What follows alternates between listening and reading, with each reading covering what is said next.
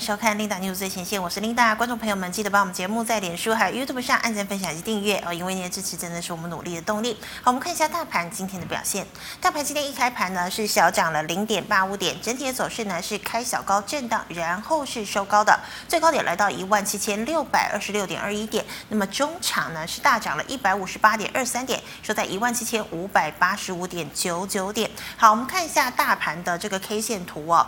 昨天呢是拉了一根红 K 棒，而且留长了上影线，成交量是来到了四千四百零九亿啊。但是昨天主要的这个一多出来的一千多亿的量呢，是因为 MSCI 权重调整的一个结果。那我们看到呢，今天则是收了一根长红 K 棒，而且呢也收复了月线了。那么今天的量能呢是来到了两千九百三十六亿。好的，我们看一下今天的盘面焦点。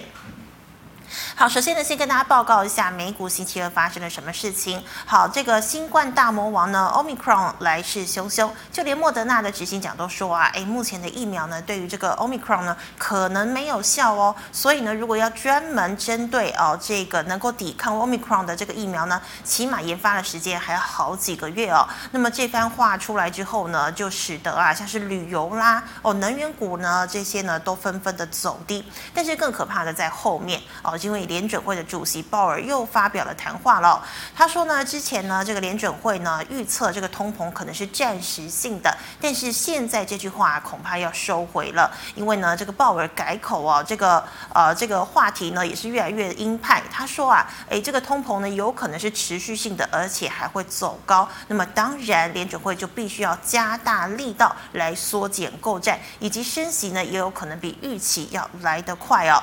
那么这番谈话出去。之后呢，当然是打击了投资人的信心哦。这个恐慌指数 VIX 呢是持续的飙升，但是美股中场四大指数呢则是收低哦。尤其呢道琼呢更是暴跌了六百多点，等于呢把十一月二十九号涨了两百多点的涨幅全部都给吐了回去了。好，美股重挫，那么我们看到今天呢这个雅股呢却是普遍走阳。台股星期三呢也仅小幅度的开低哦，但是我们可以看到这个做账行情哦，像是华新集团、联电集团这个都是走高，而且带动了盘面的人气。好，尾盘呢更是在台积电、联电、联发科等大力的拉升之下，指数呢都是快速的走高，突破了月线，但是五日均线呢则是得而复失。好的，那我们来看一下哦，今天第一条跟大家分享的财经讯息。首先呢，是跟这个权王台积电有关。我们知道呢，台积电啊，资本支出来到了千亿的美金。那么现在呢，是说啊，它的这个三纳米还有四纳米的生产线呢，基本上都已经建构完毕了，而且呢，很有可能在二零二二年的第四季可以呢来量产这个三纳米。那么现在呢，台积电手上呢有很多的这个大客户的订单哦，包括了像是苹果了，然后英特尔呢，这个博通、高通哦，还有呢这个联发科等等呢，全部都。是三纳米的大客户哦，那么台积电预期呢，在二零二二年和二零二三年应该可以正常的交货了。好，那么台积电呢，今天尾盘整个拉了起来哦，台积电呢今天是收在了六百块钱哦，又重回六百元的关卡了哦，那么是小涨了零点六七个百分点。那么其实联电的这个涨势哦更加的活泼，联电呢今天呢是上涨了五点一八个百分点，收在了六十七块钱。好，再来我们看一档这个大型的全职股表现是相当亮眼，就是二四五四的联发科。好，联发科呢，目前呢已经呢取得了全球哦智慧手机晶片市占的第一名。那么在物联网呢，还有这个电源管理 IC 当然有一片天哦。董事长呢这个蔡明介就讲了，他说呢，其实啊客户真正在意的呢是晶片低功耗的一个效能哦，这是联发科的一个技术重心哦。那么呢，他们也是绝对的领先对手，而且未来十年呢也会持续的领先。那我们也知道联发科呢有元宇宙的题材。那么今天呢，当然也是涨了半根的停板了，收在了一千零六十五块钱。好，我们看到啊，这个年终将近呢，集团做账都动起来了。华新集团近两日旗下个股呢，不为盘势的震荡，表现呢都是很亮眼的。好像是基星科今天就拉涨停，那么像是四九一九的新唐、信昌电、嘉联益、汉语博都有表现。好，联电集团呢，则是以联电、联友系统股价大幅度的走升。好，那么台塑。集团呢，则是以细晶圆的台盛科连涨带动了南亚科、福茂等持续的往上攻哦。好，企业回归办公室，那么也带动了商用的 notebook 的换机潮。好，印度 PC 销量好，笔电厂股价是全面的走扬。那以具有云端伺服器题材的广达涨幅是最大的哦。那么像是华硕、英业达、宏基表现也很不错。再来呢，我们看到啊，这个我们知道现在台股呢，这个类股一直在轮动哦。那其实呢，有四大题题材哦，像是呢有元宇宙啦、低轨卫星哦、电动车以及第三代半导体等等。那么讲到电动车，我们一定会想到特斯拉的创办人马斯克。那么马斯克呢，同时也是 SpaceX 的这个创办人哦。那么他现在说了一句呢，SpaceX 恐怕会破产哦。我们的 SpaceX 呢，是主要是以这个低轨卫星的星链计划，还有呢平民也可以。旅游上太空的这些计划来闻名哦，但是低轨卫星呢，今天概念股就早盘就倒了一片了，包括了像是同心电、康舒、金宝、世新科、台光电等等。不过呢，像是元晶、深达科、台阳等股价呢，却出现了开低走高的一个情况。好，以上是今天的盘面焦点，我们来欢迎总经大师萧光哲老师。老师好，领导好，各位投资朋友大家好。好，老师，我们知道哦，美股呢昨天呢是重挫，但是我们看到台股呢今天。尾盘哦，是由台积电、联电还有联发科整个拉起来哟。好，那么也带动了台股收复月线哦。那么请问台股会不会有机会持续的反弹呢？呃，如果说以台股现在来看，我们就呃对日线的一个角度来看，而且很简单的哈，这里大概就是呃上礼拜五嘛，哈，上礼拜五这一根重挫，大家应该知道为什么，就是。新的变种病毒出现了，市场担心有可能又会出现什么大动荡，所以连续两天的一个下落。好，那这两天它显示什么？显示好像大家觉得没事，好，没事，那没事。上周五这些大卖股票可能就这种哦，那没事，我可能卖错了，那我就把股票买回来啊，大概就是这样的一个状况了哈。那今天主要啊，从盘面上的一个结构来看，它主要也是有一个拉升指数的这样的一个效果在。好，因为今天主涨的台积电、联电跟联发科，还有像台硕四宝，啊，其实台积电没有什么利多啦，啊，联发科跟联电倒是有一点利多。好，联电是跟英特尔的官司达达成和解，但达成和解呢，它也要支付这个赔偿金嘛。好，这个我想。也是一个中性啊。那至于台硕四宝是完全没有任何利多，好，今天也是同步在做大涨，嗯，啊，所以今天应该是一个拉升指数的效果。那至于这个行情就要涨上去哈，我们从下方的成交量来看，它不是要上涨的一个结构。好，那如果以这样的一个状况来看，就是如果说呃上礼拜五这个因为新的变种病毒出现，造成市场投资人的情绪性的恐慌，哈，这两天有大卖股票的。嗯啊，那昨天经过了昨天之后，哎，好像这个没什么事呢，那就把股票买回来，大概就是这样的一个状况。好，那我们要去探讨的就是，会不会这里行情就是一个利空出尽，再度要往上去做大涨？第一个关键就是成交量它没有出来。如果说它是一个要持续往上去大涨的，今天不会是一个量缩到不到三千亿，所以它代表什么？代表今天的涨势是一个情绪性的平反。而不是一个要往上去做攻击的一个走势啊，这个我想是第一个第一个现象。第二个现象就是我们要来去探讨，呃，上礼拜五这个起跌点，它是因为好这一根长黑跟在周一好往下去测到季线，好这两天的跌势是因为什么？啊，应该大家都很清楚，就是呃新的变种病毒出来，影响到市场投资人的情绪。是，但是行情反转不是在上周五出现这个新变种病毒才涨不上去，才转弱下来啊，是在之前已经连续一个礼拜都从高档在震荡下落，然后上周五出现这个新的变种病毒之后呢，才出现这两天的一个大跌嘛。好，那来到这个呃上周五这个起跌点，那我们就啊。呃呃，可以把它视作为啊、这个新的变种病毒呢啊没事，所以呢它跌下去又返回来。那返回来之后呢，上方造成行情反转的因素有没有消失？大家记不记得为什么行情冲到接近一万八，结果连续一周的往下去做一个回落，而不是突破一万八继续往上去冲高？应该还记得嘛？好，主要的因素就是通膨啊持续的高涨。那加上美国联准会呢，已经开始有一个要加速呃这个购债的缩减啊，加速升息的步伐。好，那就算这个新的变种病毒没事，好，现在回到这个原点，好，回到这个这个位置点。那上面造成行情见高反转的因素，其实它都在嘛。好像呃昨天呃欧洲公布了上个月的 CPI，它创下三十年新高，也就代表啊十一月份好，上个月十一月份油价从这个八十几块哈跌到剩下六十几块，跌这么多了，通膨有没有往下降？没有啊。好，欧洲的这个通膨还是持续的创下三十年新高，所以通膨它完全没有任何的降缓。啊，即使美国在上个月把油价压得那么惨，哈，那个通膨还是没有降缓。昨天美国在这个国会的听证会，哈，这个鲍尔，好，鲍威，鲍威尔，啊，在 FED 主席在国会的听证会，他的这个观点说法也没有任何改变。他在这个月的这个联组会的会议，他就要开始去。可能就会开始宣布啊，提早去结束这个 QE，提早结束 QE，那也就代表的是，他也改口了嘛，就是说通膨它不是短暂的，好，他他他要预防这个通膨持续的往上去飙升，有可能面临到失控的状况，所以他们必须要开始去采取一些可以实际控制住通膨的一些作为，所以包括。呃，提早这个购债的缩减结束，好，就是说提早结束 QE 啦。那再加上升息呢，应该也会比市场预期的还早。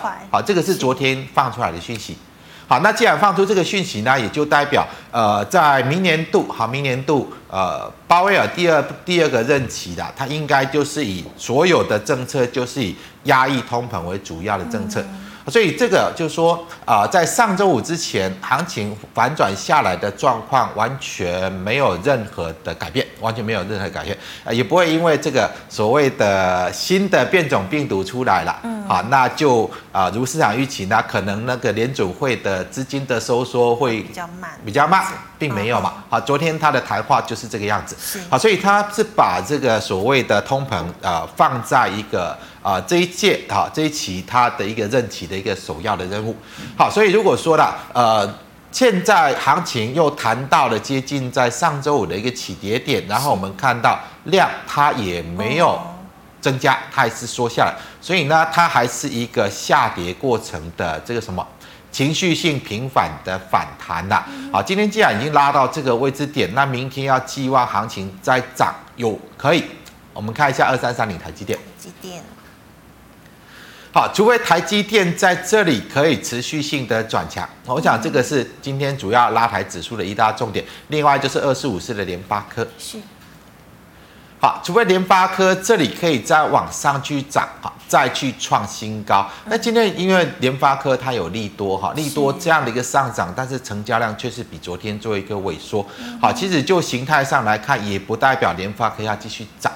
台积电呢，它也没有显示它要继续涨的一个现象，所以回到行情，我是认为今天的高点哈，就有可能会是呃这一波哈这个反映疫情新变种病毒出现的这种情绪性反应的一个频繁，那大概高点就在这里，好，你要寄望行情在持续的大涨，以现在这种量价结构来看，它还是没有那种可能性。啊，要去提防，有可能短线的高点大概就在这个位置。好，老师，那再请问呢？我们知道呢，现在已经到了年底的这个作战行情呢，已经开始了。那么像是华新集团呢，哦，包括像是今天的这个八一八三的金星涨停啊，哦，嘉联益呢都不为盘势震荡，而是持续的涨哦。那请问呢，新唐、华新科这些还可以跟进作战行情吗？我想在应该是在上一个多礼拜前嘛，哈，我们这边做那个股市总动员有讨论到这个华新集团的一个做账嘛，是。啊，那时候跟大家特别推荐的就是六二八四的加邦嘛，呃，那个时候跟大家谈这个话题的时候，加邦的位置大概在五十七块左右，哇，好，那它的确已经涨上去了，好，已经涨上去了，所以它代表的是就集团的一个做账的一个一个角度，它的确有在进行。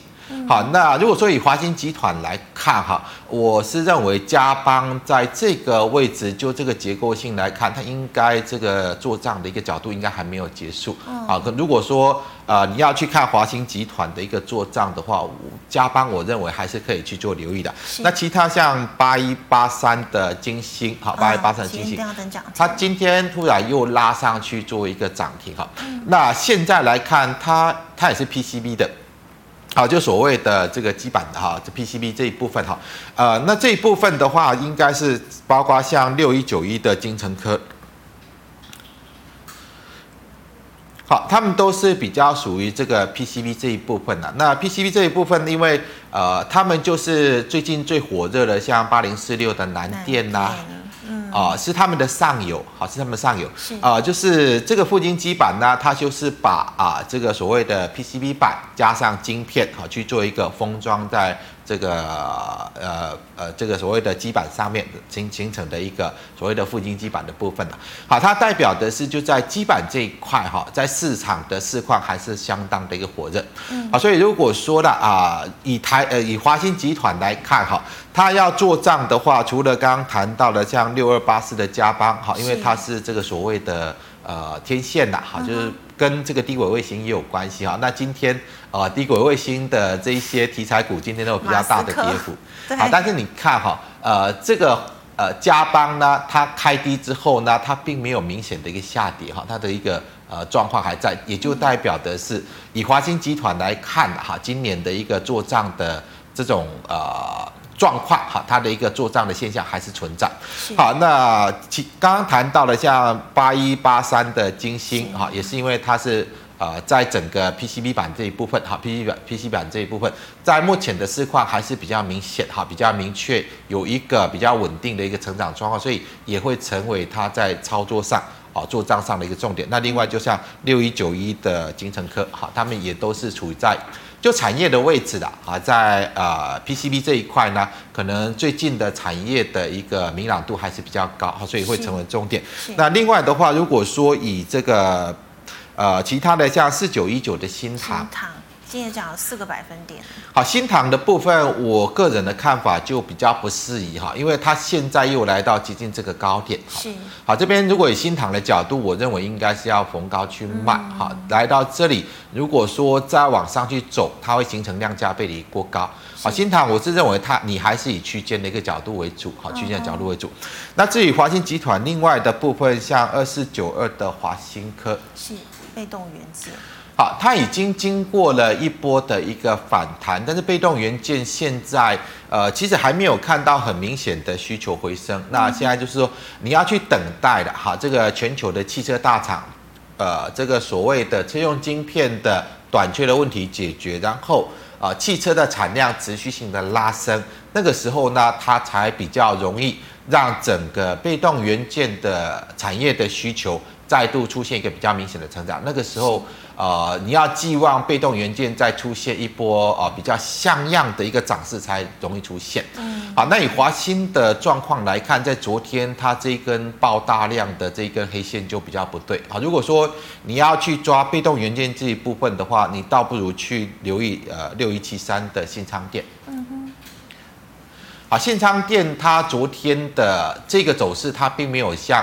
华新科出现那种爆量的一一一个状况出来，所以它显示什么？呃，显示在整个华新集团之中呢，在呃二四九二的华新科，它的筹码面是比较乱的啊，所以当谈到昨天这个状况，它突然出现爆大量。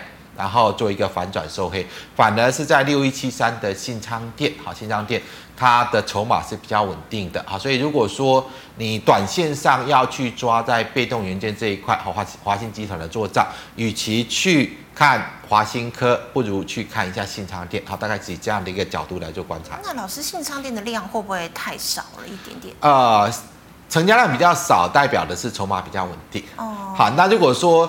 现在整个被动元件的这种产业的需求，它还没有明显的成长的话，你要寄望股价有比较大的一个反弹呢，那以筹码面为主啊。如果说是一个呃产业明确的一个需求上来，好，营收获利开始持续的高升，那你可以用量滚量去把股价去做广告。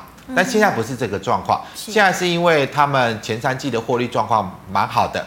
但是呢，在营收获利现在还看不到成长的力道，所以它如果是一个反映这种反弹的一个走势的，好，反映这种反弹的走势，你就不能够见到大量，好，见到大量，它可能就是一个反弹遇到压力的状况，好，大概是这样角度来来看待。好，以筹码面来看，好，那么老师再请问，我们知道半导体的景气呢可能会好到二零二三年呢，那么这个晶圆厂呢是持续的扩厂嘛，哦，就像台积电一样，那请问呢是买晶圆三雄好呢，还是说买？这个细晶圆厂比较好，呃，这个的部分哈，其实如果说以细晶圆跟晶圆代工来看啦，嗯，呃，现在晶圆代工普遍本益比是比较低，对，那这个所谓细晶圆普遍本益比就是比较高，嗯，好，但如果说以成长性来看的话呢，呃，不会说呃这个细晶圆的成长性比较高，或者晶圆代工的呃成长性比较高哈，因为细晶圆的需求都是来自于晶圆代工。啊的需求所造成的一个成长嘛，所造成的一个成长。好，那以这个阶段就回到我们行情哈，大盘指数的一个角度来谈。我想要配合到行情的状况。现在行情来到这里，那我们看到它啊，昨天这个是。不不能看了哈，这个是 MSCI 的季度调整，那大概要扣掉一千亿了，所以大概最近又回到了大概三千亿左右的成交量，嗯，好，回到三千亿左右的成交量。好，那如果说量比这边上涨的过程是比较小的，当然这一波上涨到这里，好，量这样，它没有办法去突破这边大量的反压，所以你见到行情反转。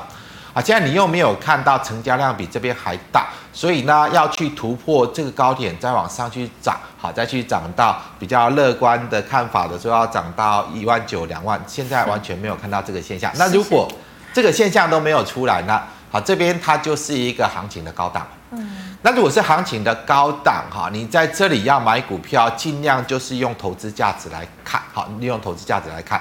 那很明显的，包括像二三三零的台积电，好，它现在本益比呢，大概就是呃二十倍左右嘛，大概就二二十倍左右。好，那二三零三的联电呢，好，联电本益比也大概二十倍左右。二三零三的联电，好，那我们看好，我们看一下二三零三。好，那与其这边来看台积电、联电，其实联电现在这个成交量也不代表它要往上去创高，因为这个量是没有办法去对抗的啊，所以这里也有可能是一个短线上的高点了。好，但是如果说你要去看比较长期哈，就整个半导体产业来看，呃，我倒是认为像这个五三四七的世界先进，好，在整个。上市的晶圆代工三档之中，本益比最低的是在世界先进。嗯哼。好，那如果说你要去呃看这个晶圆代工了，好，那我倒是认为以价值投资来看，世界先进会是最值得的。然后最近为什么晶圆代工的股价啊，它不会转弱？例如说。世界先进这边跌下来之后，又慢慢的往上去做一个震荡哈，呃，最近比较热门的啦，哈，现在在抽签的，锁了不少资金的这个六七七零的力积电。啊，好，因为力积电还在往上走高嘛，是，好，那其实力积电哈，它现在的上涨主要是因为它这个十二月六号要挂牌，对。好，那现在啊，如果说朋友有抽到力积电的哈，听说这个抽奖率很低哦，中奖率中奖率很，因为很多人抽，抽到的不要太高兴，我简单讲不要太高兴。好，因为力积电是在四家晶圆代工之中最差的，不管是在它的竞争力，还是说在它的获利能力是最差，它在前三季的获利是比联电还要低。那当然比世界先进要低很多很多。好，那如果说它的获利比联电还要低，那凭什么它的股价比联电还要高啊？这个就是因为它要新挂牌嘛。嗯。所以呢，很多人就是看好啊，接下来它挂牌之后会有挂牌行情，所以大家去买。好，那如果这个联电看一下联电二三零三今天的股价在哪里？啊，今天是在六十七，而力积电是在七十几块，好，比它高了。一十块钱，好，如果说等力积电挂牌的时候，联电的股价没有办法超越力积电的话，那挂牌之后力积电是不可能涨的。好，不管是在整个晶圆代工的产能，还是说在整个晶圆代工的这个技啊、呃、技术的一个啊、呃、这个层次啦，还是说在它的一个获利能力来看，它都没有比联电好。是。那所以如果说联电的股价没有办法突破七十块呢，那七十几块的力积电，我认为它就是高点。好、嗯，那挂牌之后可能见得高，它的股价慢慢就会比联电还要低，然后回到一个比较合理的一个股价的一个水位了。好，那我想谈这么多，那当然就是比较一下啊，最近。呃，市场比较热门在追逐的，就像三零一六的嘉金。嗯，好，嘉金之之前有一个要大扩厂的利多嘛，所以市场有一个追价的买盘把它追上去了。好，那像最近呢，像六一八的合金啊、哦，之前没有涨嘛，哈，之前一直都没有涨，嗯，现在是狂涨。好，那因为嘉金已经涨上去了，那合金在第三代半导体也不会比嘉金差，那嘉金能涨，合金为什么不能涨？好，所以就跟涨上去了。好，那如果说我们以细金远来看，其实这两档哈，它不管是在呃这个营运的规模了，还是说整个世界啊全球的竞争力，其实都没有五四八三的中美金强哈。其实他们并没有五四八三的中美晶，那为什么中美金涨不上去？对、啊。另外，整个全球竞争力最强的。啊，可以跟日本啊这个所谓信越去做抗衡的，就是六四八八的环球金嘛。环球金也是偏弱哦。嗯。那环球金为什么不涨？好，环球金为什么不涨？好，那最近呃跟着这个加金带动合金，那带动上海就是三五三二的台盛科，好，三五三二台盛科。啊，它最近也在做一个跟涨的一个状况。好，其实这个我要跟大家谈的，这个就是市场资金的一个炒作作用了。简单来讲，是市场资金的炒作作用。如果说整个你看好的是在接下来细晶圆，好，会因为半导体的成长性呢，还会持续一个走多的状况，其实不该涨这一些。好，因为这一些来看是在整个细晶圆之中，他们是比较没有什么获利能力啊，整个产业竞争力也是比较差的。好，那整个细晶圆的产业竞争力最强的，当然还是在六四八八的环球晶，还是在六四八八的环球晶。所以如果说你看好细晶圆这样的一个趋势，那当然不能够去追什么嘉金、合金啦，好，不能够去追什么台盛科啦，那你还是安安稳稳的，就长线的角度来看，应该是环球金还是首选了。那如果说环球金一直没办法涨呢？那可能就是代表，好，最近在炒作那些细金元，只是纯粹短线资金的一个炒作，炒完之后呢，呃，股价该怎么呃来到什么合理的水位，它就会回归回来。好，那我想这个是呃看大家的一个投资的一个心态。如果说你追逐的是一个短线上。好，要跟着市场的热度去炒，那你就设个停损点。好，现最近炒的比较凶的，就是在合金、台盛哥跟嘉金嘛。如果说你以投资的一个角度，你看好整个啊矽晶圆，好，随着半导体未来两年的一个成长性的话，那首选应该还是在啊这个环球金的部分。嗯哼，好，那老师，我们再回答 GMoney 赖社群的问题哦。第一档是二四零七的国硕，成本是二十七块，怎么看呢？呃，国硕的部分应该是二四零六吧？哦，二四零六。好，国硕的部分它是这个所谓呃太阳能的导电浆哈，太阳能导电浆。好，那这张股票这边是一个压力。嗯哼。好，这边是一个最大量，好，最大量 K 线。以现在这个成交量要去越过这个压力的可能性不高，所以如果股价来到接近这里，你就先卖。然后如果说有回下来，再回撤支撑没有跌破，你再做买进，大概做一个区间操作的一个形态，好，区间操作的一个观念来做就可以。好，老师，那再请问呢，一样是 PCB 哦，二三一三的华通，后续你怎么看呢？呃，PCB 的部分哈，其实现在如果说 ABF 窄板那三档股票没有出现反转，它也代表 PCB 的需求它没有减弱哈。是。呃，但是这个位置。以华通来看，它的本益比已经开始有比有点比较偏高啊，比较偏高，所以这里我是认为它这边既然有一个反转形态出来，有的你逢高先卖，逢高先卖，那等它回撤到原先的支撑位，你要买进再买进，因为现在行情也不是一个大涨的一个行情。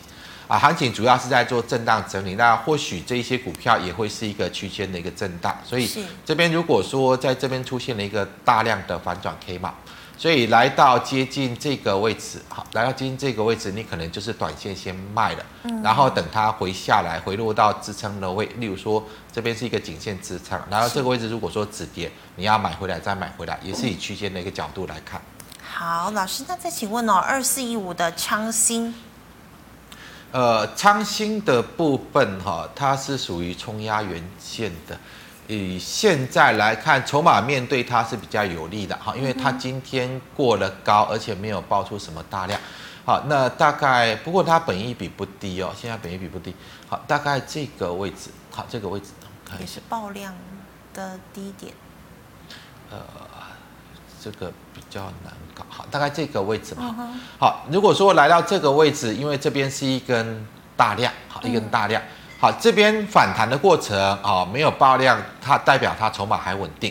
但是来到这个位置，它就面临啊这种大量的一个套牢位置。好，那你到这个位置，你就先做一个减码卖出，因为它这里要持续性的大涨，我认为也没有几率，因为它本益比已经偏高了。好，本益比已经偏高，也就是说股价并不便宜。来到这个位置，你就接近这里，你就先卖。那要买呢，等它再做回撤。好，有一波的回撤之后，你要做买进再做买进。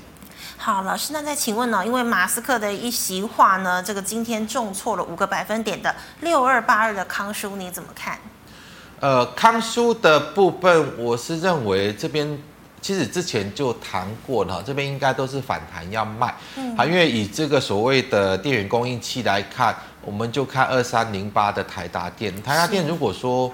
没有明确的转强啦，嗯、那你康叔刚刚看的那边的高点大概就不可能会越过。好，除非台达电这里可以明确的转强，嗯、把这个底部形态打完之后，开始持续性有一个转强去上涨，嗯、它才代表整个电源供应器的景气又开始恢复到比较高的一个成长，才有可能带动康叔在这里。把这个比较转弱的一个形态做扭转，否则的话，它最近康舒应该就是一个高档已经出来，所以反弹应该是要先卖。老师，那真的会因为马斯克的一句话，所以这些低轨卫星概念股接下来都会一直走跌吗？呃，我想这个马斯克说，呃，这个他 Express 哈有可能会破产，破产他那是真的，是啊，因为他的。这个营运都是一直靠着高负债嘛，如果短期它没有办法产生实际的收益的话，那那家公司有可能真的会倒闭。嗯、好，但是我想，如果说以这个低轨卫星来看呢、啊，不是只有这个马斯克的这个所谓的啊、呃、这个星链计划在发展啊，其实其他像苹果也在发展这个所谓低轨卫星。嗯、好，那其他的这个美国的。这些科技大厂呢，通通有在发展低轨卫星这样的一个计划，嗯、好，所以不会因为一家的啊、呃、这个呃马斯克那一家的所谓的星链计划的公司啊、呃、出现问题，是。啊这个整个啊、产业的发展就完全停止，其他的公司还是会继续发展，所以它可能只是一个短期的，哈短期啊、可能因为这个主要领导领导的哈这一家公司呢哈面临到短期没有办法出现效益。然后钱烧的差不多了，好借不到钱，可能真的就会给它倒闭了啊！但是对于整个啊、所谓的低轨卫星的发展，那全球低轨卫星的发展，它不会中断，好，那应该就是一个短期这种利空的一个影响而已。好，老师，那请问呢、哦，二三七四的佳能，好，佳能的部分，其实这个位置，呃，有的我是建议逢高卖，有的我建议逢高卖，因为它涨到这个位置已经。啊、呃，过热了，不呃，就是说啊、呃，短期的哈，短期如果说市场的资金还要炒，它有可能要炒。但如果说你回归到它的基本面的状况来看，其实这个呃所谓数位相机它是没有前景的。那包括像这个数位相机镜头呢，其实竞争力太多，竞争的太多，你佳能要怎么去跟？大力光、玉金光去做一个竞争，更不用说跟大陆的舜宇光学，所以它是完全没竞争力的。是好，那这边可能在反映它有一个业外收益，所以它在今年啊、呃，可能 EPS 好会应该是第二季嘛，好，第二季哎第一季啊，第一季它有一个意外收益，所以它 EPS 看起来还不错。嗯、那如果说它的股价反映到这里的。啊，那慢慢的，如果说形态出现转弱，那大概这一波涨势就结束。如果说你有的哈，你把这个位置设为一个停利点，还没有跌破这里呢，那你就你就抱着看市场还要炒到哪里，你就让它去炒。但是这里不不建议去做买进哦。如果说你已经呃呃已经手上已经有买的，好，那跌破这个位置你再出来。那如果没有跌破，那你就看市场还要炒到哪里，你就让它去炒，大概就是这样。嗯、那这边不建议去做买进。好，老师，那请问被动元件龙头二三二七的国巨。国巨的部分，其实它现在面临到这边原本的一个形态反压哈，那成交量的状况，它也还没有明显的一个增量要往上走。呃，这边有的我是建议，如果说来到这里的，好，大概这个比较密集的一个套牢区的位置，你就先卖一下，好，这边是一个最大量，嗯哼，好，这边最大量。好，所以这里会是一个比较大的一个反压的位置。好，短线来到这里，你先卖。嗯，那有回下来，如果说回档到这个位置，你再考虑接回来。那至于呃，因为现在市场的一个讯息比较混乱哈，啊、呃，例如说呃，日产说现在因为呃新的变种疫情出来，可能呃汽车晶片缺货的状况会更更缺。嗯。好，但是呢，有一些车厂呃的讯息是，呃，汽车晶片的一个缺货状况已经缓解，所以他们的产量已经开始有拉升。所以当现在这种比较混乱的局面呢，那你就等这个情况比较清楚一点。好，就说比较清楚一点。当如果说所有的全球的汽车大厂都开始比较明显的恢复产量啊，就说它的汽车的产量开始明显的一个持续性的扩增了。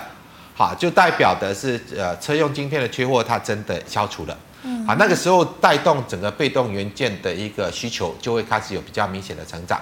好，那短期因为这个消息面还不明朗，所以就技术面来看，这边会是一个比较大的压力的。那你就这里先卖一趟，然后有回下来，那如果有止稳，你再做接回，先采取区间操作，采取区间操作。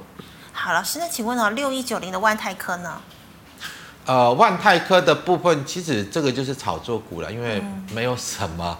其实它这个连接器呢，以万泰科来看，也没有任何的竞争力的。那大概就是一个呃题材炒作的。那如果说这里我不建议大家去买了，那这你有的话，那你把这一根最大量 K 线的低点停利点，呃，应该是这这这个。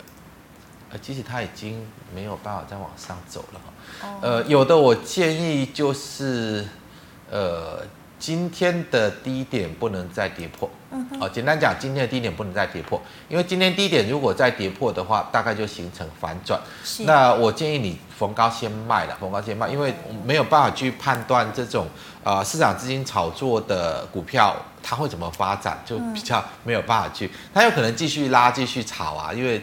台湾股市的特性就是这样，当有主力在炒的时候，就很多投资人去跟进，那会炒到什么程度不知道。好，但如果说你把它的基本面、实质面拿出来看的话，其实并没有任何可以让它股价上涨的一个基础在，它没有任何股价上涨基础啊，就产业的竞争力也没有。好，这个所谓的连接线啊，连接器，它要跟哪一家厂商去做一个。所谓的竞争，其实他们都没有任何竞争力啊。那你就现在炒到这个样子，本益比真的是严重偏高。好，那你就啊、呃、把持住风险啊，不要再去追买。那有的你可以等它转弱，好，可以等它转弱。例如说今天的低点大概就是这个位置嘛。啊，今天这个低点如果再跌破，那那你就把资金抽出来，大概就以这样的角度来看。好，老师，那请问哦，二四七七的美容店呢？美容店的部分哈，这个位置来看，其实它多方的结构还在。嗯，好，那因为它在今年有处分一个大陆的土地，所以它的意外贡献还算蛮高的哈。呃，以现在这个位置来看，其实它这边是一个比较明显的多方结构，就是。持续的量增上涨，然后这几天的整理是量缩，嗯，所以这一档股票，如果说你有兴趣的，我是建议可以去做买进，然后你把这个位置，啊，这一根，啊，这一根长红 K 的上缘这个位置设为防守点，好，只要它没有跌破这里呢，那短线它还是有可能继续涨，啊，那如果万一跌破这里，好，那你有的再做一个获利出场，大概以这样的一个角度来看。好，老师，那请问呢，一二一六的统一。统一的部分，其实它昨天这根 K 线比较难看，是，那是因为疫情的关系嘛，所以它会一直跌。呃，其实不见得哈，哦、这个样子代表的是应该是 MSCI 的权重调整了。那权重调整可能在统一的部分，它会有一些被呃被动基金有比较大幅的做一个获利卖超。嗯、呃，这个位置我倒是认为，如果说你有的啦，你有的，你等它反弹到大概呃这个根大量。啊，对，这一根大量，因因为这个比较不好控制。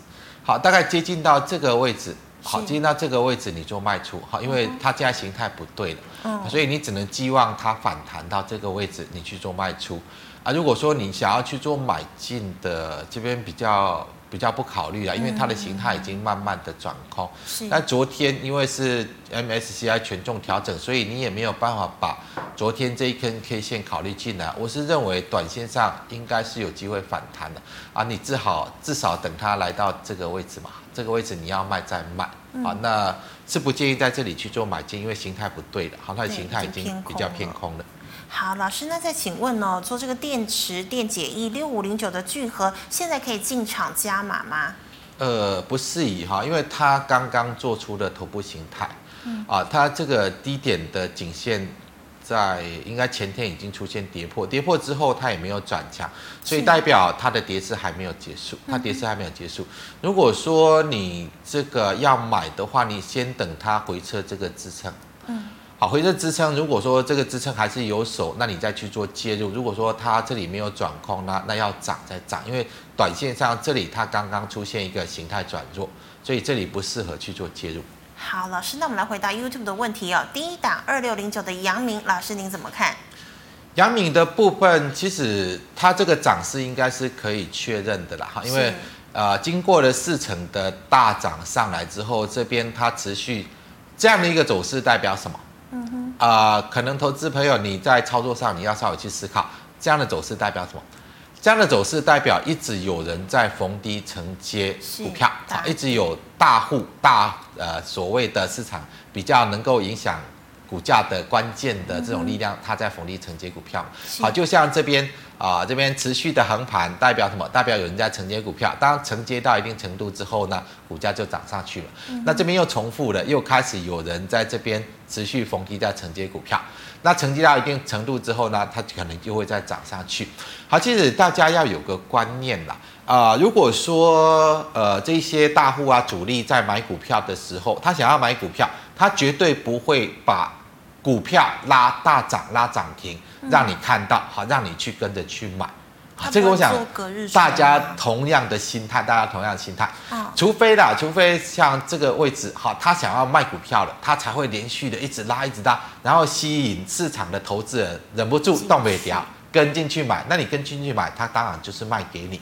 好，那当像这种状况。它一直没有让股价涨上去，就代表它是默默的在做一个逢低啊买进筹码。当他在买的时候，他不希望投资人买，他是希望投资人耐不住、受不了，把股票卖出来，要不然他跟谁买？是啊，所以这个位置也是这个样子。好，他希望呢，投资人会认为哦，这里股价涨不动了，所以呃已经涨这样，那我应该卖。那你卖刚好他买，买一段期间之后就会再涨上去，大概是这样的一个角度。所以如果说以阳明来看，哈，这个低点。呃，这个。好，这个啊、呃，第一波涨势后回撤的低点，呃，已经经过了接近三个礼拜都没有做跌破，只要这个低点没有做跌破，那你就不用去担心，好，因为它横盘过后呢，就会再涨一波，好，那这个位置我是认为还是可以买进的。在它在创新高之前，我认为如果就阳明来看，它都是一个买点，好，都是一个买点。那你买进去之后，你就等它再创高，再往上去走一段就可以。那长荣万海也是一样吗？呃，长荣也是一样，万海比较没有。好，万海比较没有。我们看一下，像这一段哈，呃，其实今年阳明应该超过四十块钱的获利是跑不掉，所以它的本益比太低啊，它的这个投资价值就。呃，当然到两百多块投资价值就没有那么高，但是回到八十几块，它投资价就很高，所以它会涨起来。像二六零三的呃长荣长荣也是一样，是好，它也是这边上来也都没有再转弱嘛，也是平平的在这边做横盘，那准备要再涨出去。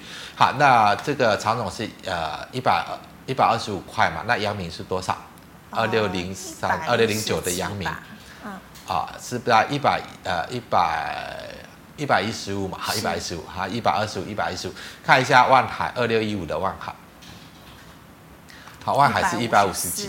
嗯，好，那也就代表的为什么它没有办法像长荣、阳明这样弹上去？好，因为长荣的获利、阳明的获利都比万海高很多。哦，所以如果说万海只要能保持在一百五十块没有跌破，那比价效应，长荣跟阳明的目标就可以看到这里嘛？是啊，就可以看到这里。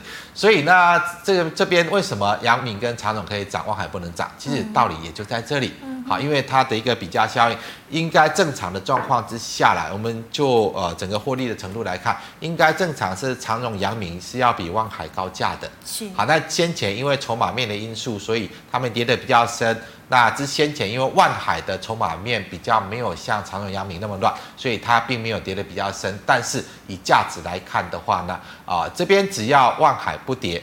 啊，那长荣、阳明就有继续往上涨的空间，大概就是这样的一个逻辑而已。是，好，老师，那再请问啊，三七一四的富彩投控现在可以进场了吗？呃，富彩投控，呃，我是认为它这里这一波利用这个利空的洗牌应该已经结束了，呃，应该是逢回都可以去做买进，我认为逢回都可以去做买进。嗯、好，因为如果说像这个。刚刚谈到了市场在炒的三零一六的加金呐，炒的是三代半导体嘛，好、哦、像这个所谓的最近在炒的六一八二的合金嘛，嗯，炒的是。三代半导体，好，但是未来三代半导体，我认为三零一七的呃三七一一的这个啊、哦、不是三呃三七一四的富彩。是在整个第三代半导体的发展，我认为他们它不会比像合金、嘉金差，真的吗？也不会比像三七零七的汉磊差。我认为它不会比他们差，因为它是一个未来趋势的。嗯，那其实富彩它的这个子公司金城，在整个第三代半导体的研发的一个速度，还有在它的一个收益的一个效果。我我看它会比汉磊还要快，会比汉磊还要快。好，所以这个当然是市场已经留意到，当然市场就是很多呃投资人进去做一个追买，跟着市场热度去做追买。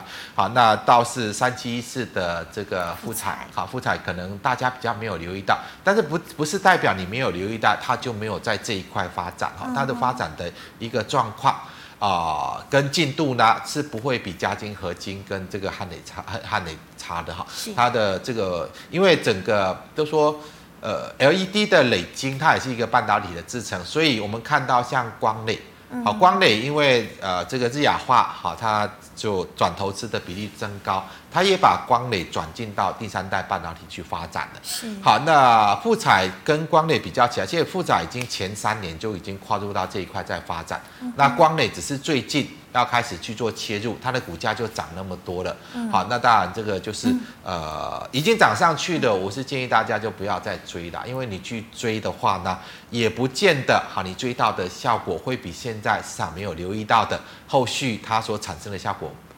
反而会比较好，我我的我的逻辑是这个样子。是，好，老师，那请问呢、哦，二四八一的这个强茂二级体哦，请问成本是一百零八点五元，那怎么看呢？呃，一百零八点五元，其实这边是一个压力的，好，这边是一个压力。好，这边就目前的结构上来看，我不认为它可以再继续涨上去。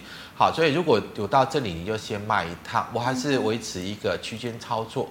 好，区间操作这样的一个一个方式会比较好。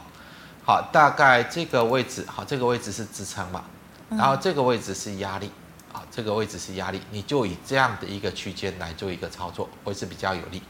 好，老师，那请问三零六零的名义，名义的部分哈，现在它股价已经有一个转多了，有一个转多的一个形态。好，那如果说这个位置你把这里当做一个好，这个位置设为一个防守点，其实我认为可以去做介入，因为它是在这个所谓硬碟的部分的。好，那硬碟呢，整个产业的趋势其实它开始有一点反转的一个现象，就是呃，不管说你从它的营收跟获利来看，都已经从低档在做一个翻扬，好，低档在做翻扬。所以如果说以这一档哈，这边是一个最大量的高点，我看一下。好，短线上你在这边去做介入，那你可以把目标就是放在这个位置。是。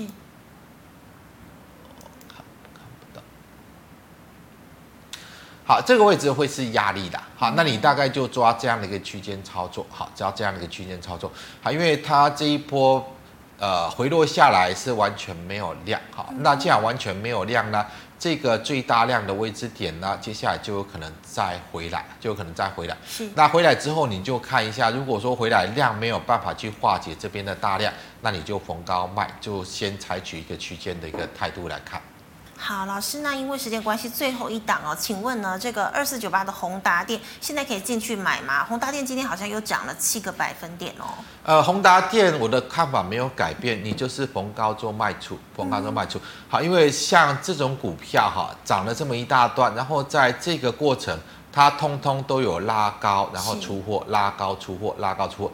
今天的涨，明天再开高，可能又是一个短线卖点啊。它可能又会啊有一个啊短线拉升之后呢，它又会有逢高卖出的动作。所以这个位置，我是认为明天再出现高点，它不是一个买点，它可能又是面临到短线的卖点。好，所以这个股票，因为呃做股票你要先有一个观念的，万一你套住了，你得到什么？好，这个我想就是我们在做股票必须要有一的有的一个心态。好，这里你套到宏达电，你你能得到什么？你要想这个问题啊，你明天啊，明年有股息给你吗？没有嘛。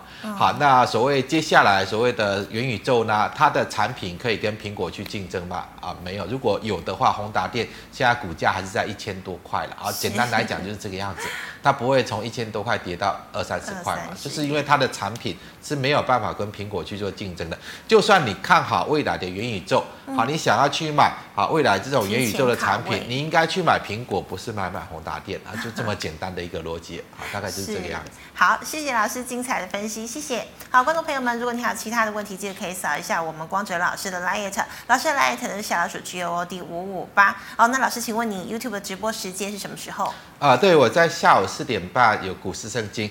如果说想要对产业还有对行情多一点了解啊，可以过来做一个收看。另外，扫描 QR code 就是刚刚回答的问题。如果你觉得还不够详尽的，想进一步跟我做一个讨论的，好，那你加入 QR code 之后，你把问题抛过来，我每个问题都会回复给你。是，好，谢谢。那最后呢，一样喜欢我节目内容朋友，欢迎在脸书还有 YouTube 上按赞、分享及订阅了，请各位大家多多支持，感谢你的收看。那我们明天再见了，拜拜。